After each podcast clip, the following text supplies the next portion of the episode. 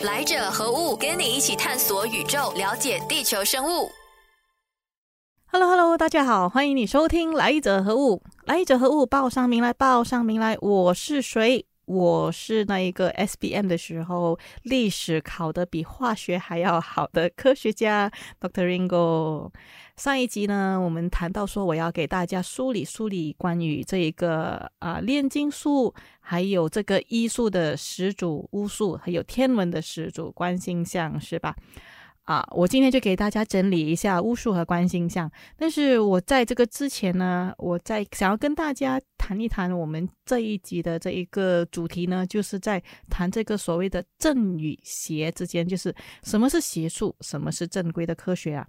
好，我们先还是再讲一讲一点关于炼金术吧。炼金术呢，其实有关这个炼金术的著作哈，你可以，我们可以从这两部著作可以啊知道，一个就当然非常出名的，连他的名字都是《The Alchemist》，就是《牧羊少年奇幻之旅》，它是由 Paulo Colino 这个这个作者写的哈。其实这个书呢，它好厉害哦，它到现在已经售出了六千五百万册。而且呢，它是，呃，这个书呢是保持了在世作家的翻译作品最多的 Guinness Record。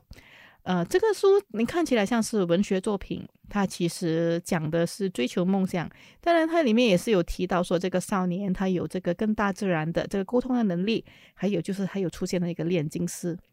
另外一个，如果你想要了解一下关于炼金术，以前人是怎么说的呢？你可以去看一看这个日本漫画，它就就是它的它的它的翻译是这么说：杠之炼金术师。OK，它的啊啊日文我就不念了哈啊，它它的英文是 Full Metal Alchemist，这个是由日本漫画家黄后黄川弘的一个啊作品啊，它里面呢提到一个很重要一个一个一个概念，就是等价交换。就是没有牺牲就没有获得。其实这个是也是解释了化学里面的 oxidation reduction 这个 redox 这一个一个概念了。就是说，你你你这个 ionic movement replacement，就是你当然你这个这个 ionic 从这边消失了过后，它是去到另外一个地方了。就是它的那个能量呢，是从一个一个界转去另外一个界。所以这个呢，在我们现在普罗大众的眼中认为呢，就是一种等价交换的意思。好的。这个我们谈在从这个听起来玄玄怪怪的这个炼金术呢，我们再来谈一谈巫术。这个巫术呢，其实就是 witchcraft，它其实是有着非常悠久而复杂的历史的，甚至是久远到是。九个几个世纪之前呢，就是我们所知道这个米米索不达米亚文明或者是埃及文明啊，其实都是有有这样子的记载的。而这些巫术的人呢，他们都是跟所谓就是会跟这个什么超人、具有超自然力量的人呢啊连关联在一起的。而且他在他在历史上呢，有被吹捧过，也有被谴责过，甚至有被杀害过，有被逼害过。这个都是取决于当时候的文化和政治因素了。这些人为什么会觉得有这么样的厉害呢？因为他们拥有的这种啊啊，就是这种操控自然的力量，或者是操控操纵神灵的这个手段。呃，当然了，我们现在知道了，他们他们其实是有某种能力，是啊，有某种治愈能力呢。其实是跟他们的这个对草药啊、医学还有占卜有很深的理解，才会让他们的地位这么样的崇高。但是呢，为什么也会成为了一个被破坏甚至是死亡的罪魁祸首呢？这个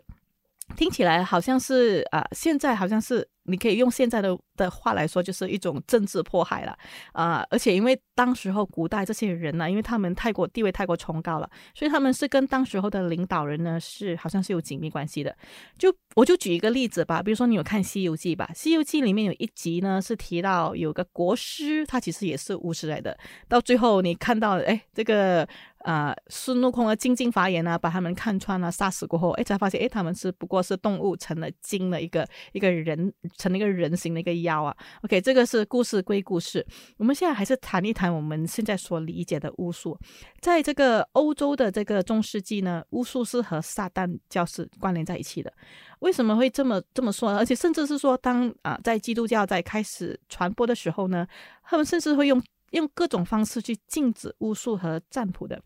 这个就跟这本这本一四八七年的出版的这个叫做《巫术之锤》这本书有关系。OK，这个《巫术之锤》它是 Malias Malif Malifacrum。OK，这个它是由德国的这个多明多明会，就是 German Dominion，就是这个。这个教会的两个修士写的，OK，他在这个这本书呢分成了三个部分。第一个部分谈的就是巫术的性质、它的起源，还有它对社会的影响。第二本部分呢，第二个部分是谈到的是坚定和起诉巫术的方法。OK，第三个部分呢，就是谈的就是起诉巫术的法律程序，还有就是要应对啊这个巫术的行为的。惩罚，所以整本书其实基本上就是谴责、谴责和谴责。所以在那个时候呢，呃，很多人都是用这本书来谴责所有的这个巫术，就或者是涉嫌用巫术的人，甚至呢对他们采取了酷刑，或者是非常非常极端的手段。比如说，我们常听到说，啊，如果我们看回啊这些啊。这些古代的这些记载呢，我们都发现说，其实那时候呢，杀死了蛮多有练武术的人，尤其是女生哦，尤其是女性，他们是啊遭受酷刑的，或者是处决的。比如说，你看到很多你你，如果你看到现在电影的话，你讲回的话，你看到诶很多女巫是被烧死的，然后他们可能下了什么诅咒啊什么之类，所以这些这些就是因为当时候的整个政治和宗教的这个。因素的关系啊，所以就变成说，那个时候的巫术呢，是被判定为一种邪术，一种邪教。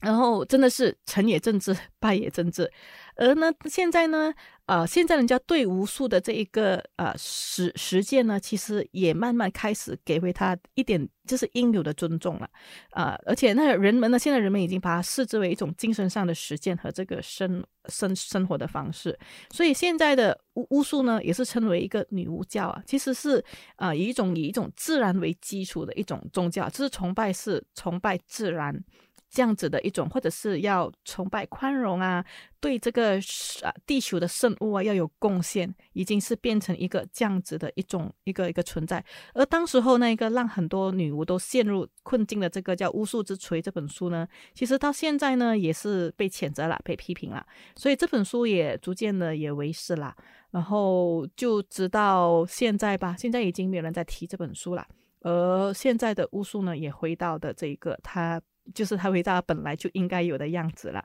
而我我在提到巫术的时候，就不得不提啊，这个这个 Hippocrates，也这个也是我为何要把巫术提起来的原因，因为就是这个 Hippocrates 呢，他是他是四百公元前四百六十到三百七十年代的人呐，他是第一个成功将学医学从巫术和邪术区分开来的，所以他他那时候是觉得说，诶，医学知识是医学知知识。他认为说疾病呢是自然的现象，而不是非非自然的现象引起的。他甚至还强调说要观察，要记录症状啊，这个是是不是现在科学啊，现在的医学家也在常常用到的呢？而且他会用这些信息呢来诊断和治疗疾病。所以他的方法呢，Hippocrates 用的方法是基于说要观察的，而是要理性的，要收集证据的，而不是呃那时候认为说那种迷信啊，或者是觉得是一种超自然的魔法。其实他他他会去把这个医学区分区分开来的，而这个他的医学方法呢，也成为了现在的方法呢，奠定了一定的基础。而这个 Hippocrates 之后呢，其实那一个期期期待呢，也是那种古罗马非常文明的医学的时刻。另外一个出现就是我之前提过的解剖之父 Galen 哦，他这些呢，还有文化复兴过后呢，出现了种种的医学科学家。这些呢，你看到说医学跟巫术已经是越走越远了，就是相形见远了，就是两个已经是啊往不同的方向走去了。那么现在听起来，你会听得出说巫术和学医学之间的相同和差别吗？就好像炼金术，我们上个星期提到炼金术和化学之间，两个都是探索大自然为主，但是一个是相信这个物体呢是没有非生物跟生物之分，而且是有灵性，每个生物都有灵性的。而至于现在的医学跟巫术的这两个又有怎么样的不同呢？啊，我在这里就不给答案了，大家可以再去慢慢的去思索一下，去想一想哦，到底医学这个 Hippocrates 他他。到时候那时候是为什么会要要这样子的把这个医学从巫术分开分开来呢？区分开来呢？啊，好的，我们下一个单元呢，我会更加的啊让大家更加的混淆。下一个单元呢，我们会飞到外太空，让我们听一听太空的故事，会让你更加的 confuse。好的，我们下一个单元见。加大资讯力度，提高思考程度，天天听优内容，引领知识潮流，提高你的生活高度。谢谢你还继续留守，来者何物？这里是节目现场。好，我们第三个部分呢，我们会谈一谈观星象，就是天文的始祖观星。说到观星呢，我相信一定会想起孔明，是吧？就是孔明这个老人家，他每天都抬头仰望星空，然后来断定到底会发生什么事情，还是做出怎么样的预测，是吧？OK，所以这个孔明啊，那是中国的文明嘛？OK，但是这个占星术呢，其实是一项已经有数千年历史的这个古老的方法了。最早的占星术呢，是可以追溯到公元前二千年的巴比伦，就是 Babylon 这个国家。其实那时候古人呢，都是用观察这个星星的这个行动啊，然后来解释啊是好运呢，还是坏运呢，还是会发生什么样大事件的这个征兆。那时候的占星术呢，甚至是在古希腊也是有被实践的。然后他们甚至是将自己的哲学和神话呢，就是融入到这个里面。比如说，我们听到很多这种古希腊的神话，什么阿波罗神啊、太阳神啊、什么水星啊、什么什么什么什么之类，其实这个都是跟占星术有关系的。而在希腊的时期呢，这个占星术就变得更加的复杂和精密了。它也发展了有占星图，或者是用这个图呢来预测整个事事情跟个性的特征。所以在而在中世纪呢，整个占星术跟魔法跟这种神秘呢，就更加的紧密的结合了。所以这占星术呢，反而到了这个中世纪时期呢，就反而是用来做什么占卜啊、算命啊啊这个之类，而。哦，不要以为说伊斯兰文明也没有啊，就是在伊斯兰文明的时候呢，甚至也引入了占星术的。而那时候，当时候的这些学者，就是这个学者呢，比如说 Al-Kindi、Al-Farabi，还有 Ibn Isra，这些人呢，其实都是占星术一开始非常涉猎的。所以现在听起来，感觉上是不是好像斜斜的啊，跟这个有的没的这些玄学啊、占星术有关系的呢？嗯，我们再谈一谈文艺复兴吧。就是文艺复兴的时候呢，整个整个的这个占星术呢，就更加更加的流行了。比如说达文西啊、Galileo 或者是 Kepler 这些这些科学家啊，他们就更加的深入了去这个用科学的方法去。去奠定这个整个这个占星术，甚至推翻了一些过往的理论。比如说，过往人们都会觉得说，这个太阳是围着地球绕的，而我们就是被这些科学家，比如说 Kepler 啊、Galileo 这些人呢，就推翻了这样子的一个理念呐。而这个，但是随着这个科学的方法在十七世纪和十八世纪比较开始显现呢，所以这种占星术呢。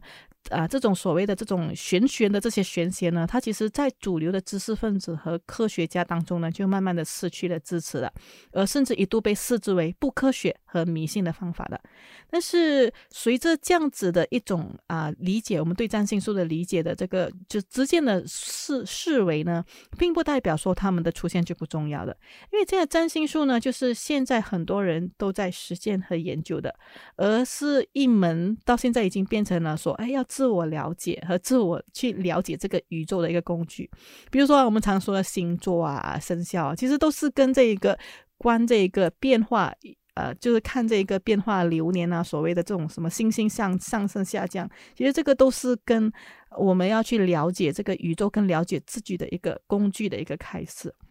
那当然，我们现在都知道说。啊，这个占星术呢，其实也是跟这一个啊玄学，这个风水学呢，其实是紧密连在一起的。因为其实风水风水学讲的是一种呃物品和空间之间的这种能能量的流动和平衡，讲的是这这样的一个学问嘛。所以这个星星呢，占星术呢，它就是啊，它就是说的是说啊，但占星术跟风水是怎么样的结合的？就是说这个比如说家具或者是建筑这不定的东西，这种固定的东西呢，他们是怎么？样的跟这一个能量的流动，怎么样的跟这个自然的这种啊达到一个平衡啊？就这个又讲指跟星星和行星之间的那个移动跟那个能量有一点关系的。呃，我们不要以为说只有占星术是只有在嗯啊希腊、罗马啊，或者是中国才有啊，这是在印度呢，印度也是有占星术的。印度呢，这称这个占星术为 Jyotis，就是光之科学的意思。所以他们也是出生呢，一个人的出生也是要看。那个行星和星座的位置，然后来预测说哦，知道这个事情，来了解这个人的个性，或者是来了解这个事情到底是怎么样的一个样子。所以总的来说呢，这个占星术其实在很多文化呢是扮演了很多重要的角色，不管它是被。在被称之为迷信和不科科学之前呢，还是它现在已经慢慢成为了另外一种学科呢？其实它都是在取决于说我们对理解和解释整个星球和行星之间的运行，还有这个人类发生的事情来做出一种关联的一种途径啊。而它是怎么样？这个占星术又怎么样影响了我们现代的这个科学呢？但是我们先远的不谈，我们就讲说，我们大部分现在用的工具啊，其实都是古代的占星术开始延伸下来的。比如说，我们开始延伸出啊啊这个什么用望远镜啊，或者是来用一些推断啊、化学这个数学的这个方法、这个模式去推断啊，或者是说来做星图，就是我们拿到了古人的这个占星图，然后我们再来做一个对比和比较，然后我们能看出一些所以然了。而不只是这样子而已，比如说命名，我们现在知道的好多的名字呢，它其实也是受古代的这些啊学问影响的。比如说阿波罗就是古代的太阳神啊。所以在整个啊，整个天文学家，就是我们听起来是从很玄、很玄、很玄的这个希腊文明呢，它其实某个程度上，它进化的过程中呢，也是影响了现在的科学。尽管现在的科学和技术呢，已经取代了占星术，还有古代的天文学，但是对于当前的这个天文学来讲呢，这个影响呢，还是积淀，还是它的积淀，还是在之前还是有影响的，而。为什么这个天文学家就没有像这个炼金术或者是巫术那样，能够发展成为一个正规的学科呢？呃，其实是有的，只是我发现说，尤其是我们现在的这个课纲里面呢，我们似乎都不大会有谈到这个部分。我我记得我我以前读中学的时候，好像是有读到一章是有谈到一点点关于这个天文学的，但是就只有那一章而已，而且我们也没有什么啊深入的去探讨。我还记得我一个朋友。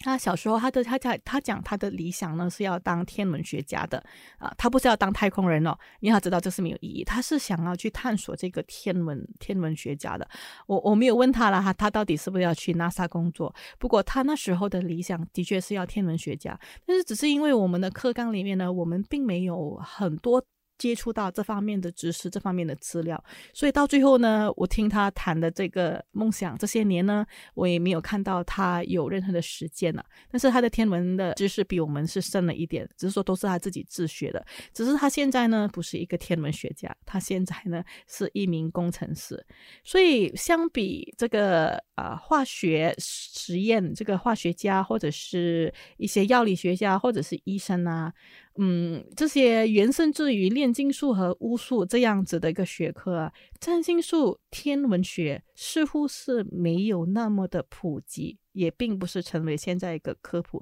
而现在我们听到这个天文学呢，我们甚至还是觉得它有点玄玄的、怪怪的、远远的、遥不可及的，到底是这样了吗？我个人认为啊，其实这个天文这个属于这种能量之间的流动呢，它其实对我们的生活影响还是很大的。那它已经变成了被碎片化，成为了很多我们现在有偶尔会有接触到的一些呃一些知识，比如说什么什么星座啊，或者是什么来判定你的这个出生，来断定你的这个个性啊，种种种种的而已。只是说我们已经失去了。当年的古人那样的一样的去从一个宏观的角度去看整个事情，我们已经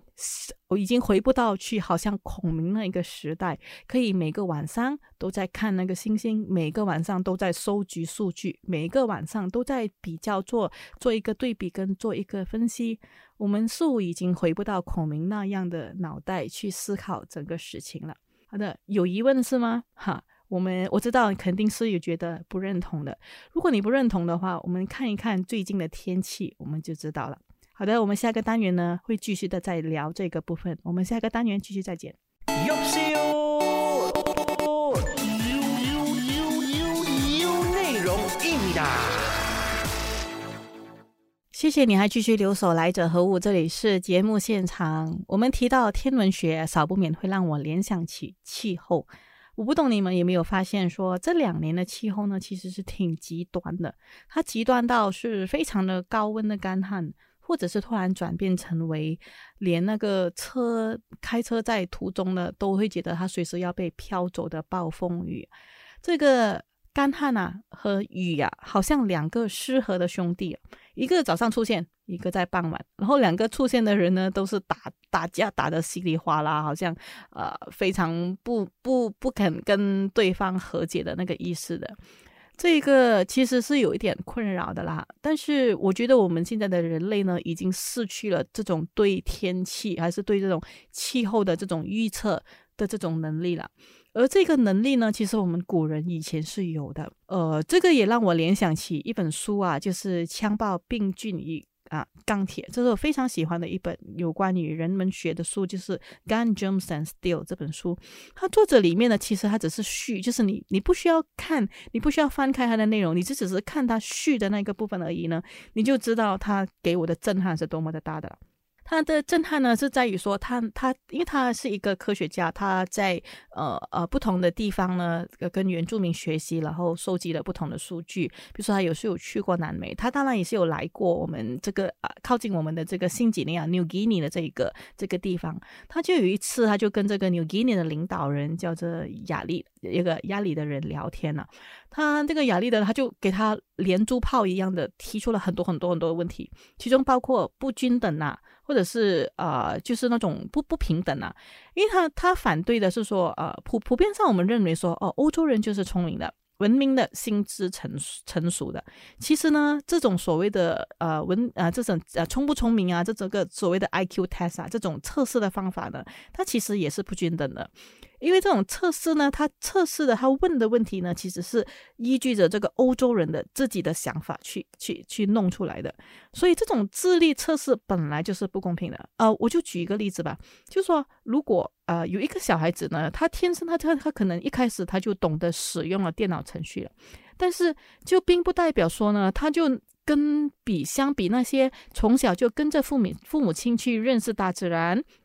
去学习和这个大自然相处的小孩呢，会显得聪明一些。不，不是的，在我的眼中呢，他们是属于不同不同的这一个接触的不同的世界的聪明。这些在森林长大的小孩呢，分分钟他们的五感的开发呢，会比城市的小孩还要来得更好。虽然呢，我最近是有听到这个新闻播报，就想肯尼亚就是非洲有一些孩子呢，他们已经开始学编码，就是要学这个电脑的这个编码程序，而且人人手上都开始有电子产品了。我其实听了是有点悲哀啦。他其实主要的原因是因为他们的父辈母辈呢，都对这个他们从事了多年的这个畜牧业啊和这个农业呢，已经开始陷入了不可预测的情况了。就是说，他们以前他们知道四季。啊，如果一年有四季的话，他们非常清楚是什么时候要播种，什么时候要收割。但是现在整个改变的变化是非常的大，他们已经是不懂什么时候要收割，什么时候要播种，什么时候来了一场大雨，会把他们辛辛苦苦种出来的菜、养出来的牛牛羊羊呢，分分钟都毁掉。所以这个不。已经不可预测的情况呢，就造成了一种恐慌，所以也也可以理解是为什么这些小孩子要开始要学电脑了。但是呢，我想要说的是，我有几次在森林里面的时候呢，我几乎有几次，真的是几次的经验呢，我的生命呢是被我的高原朋友拯救的。所以，如果你把我丢在森林里面，搞不好我我也是无法预测跟没有办法生存下来的。所以说，如果换了一个场地。我们也未必的能够像在这个场地里面的人一样这样的生存呢。但是人的问题是在于说呢，我们不只是破坏自己的地地方啊，我们还破坏别人的，尤其是那些弱势群体人的地方。所以，如果我们说气候变迁呢是一个不可逆转的事实，只是我们没有去延迟它而已。比如说，以前我们都知道啊，要要怎么样子去预测，要提高这个产量。但是现在呢，我们是不得不要靠一些技术，或者是甚至是基因学来给我们做出一些改变。我就给大家在这里说一个故事，一个有关鸡的故事。这个故事呢，是从一个叫《The Dorito Effects》这本书里面啊获获取的哈。这个就说啊，以前呢，在美国呢，豢养鸡只啊，就是我们养鸡啊，其实只是为了鸡蛋而已，鸡肉是副产品的，就是啊，那个鸡已经不能生蛋了，所以才把它宰来吃。但是二战过后呢，因为这个肉类短缺啊。所以那时候呢，美国政府呢，为了鼓励人们吃鸡肉，因为那时候牛肉已经不不是很够了，所以要改吃别的肉，所以就鼓励人家吃鸡肉。但是这个鸡肉呢，它产量呢又不够，呃，足够啊喂饱这些人之前呢，所以那时候的美国政府呢，他就举办了很多比赛，或者是各种各样的研究项目，来让人生产出鸡肉啊。所以就出现了像 Paul Siegel 这样子的科学家哦，他是这么说的哈。As a geneticist, I did not want to develop a better chicken. I wanted to figure out their relationship and why things work. 所以他他与其说他要养鸡，他不如说他只是运用他在基因学的这一个知识哈。所以他采取了 selection breeding 的方法，他就选了两种啊非常优秀的鸡哈，做一个做公鸡，一个做母鸡呢，然后让他们啊圈养的交配。所以他成功的在短时间里面呢，把这个鸡养胖，养成可以宰杀的鸡成鸡哦。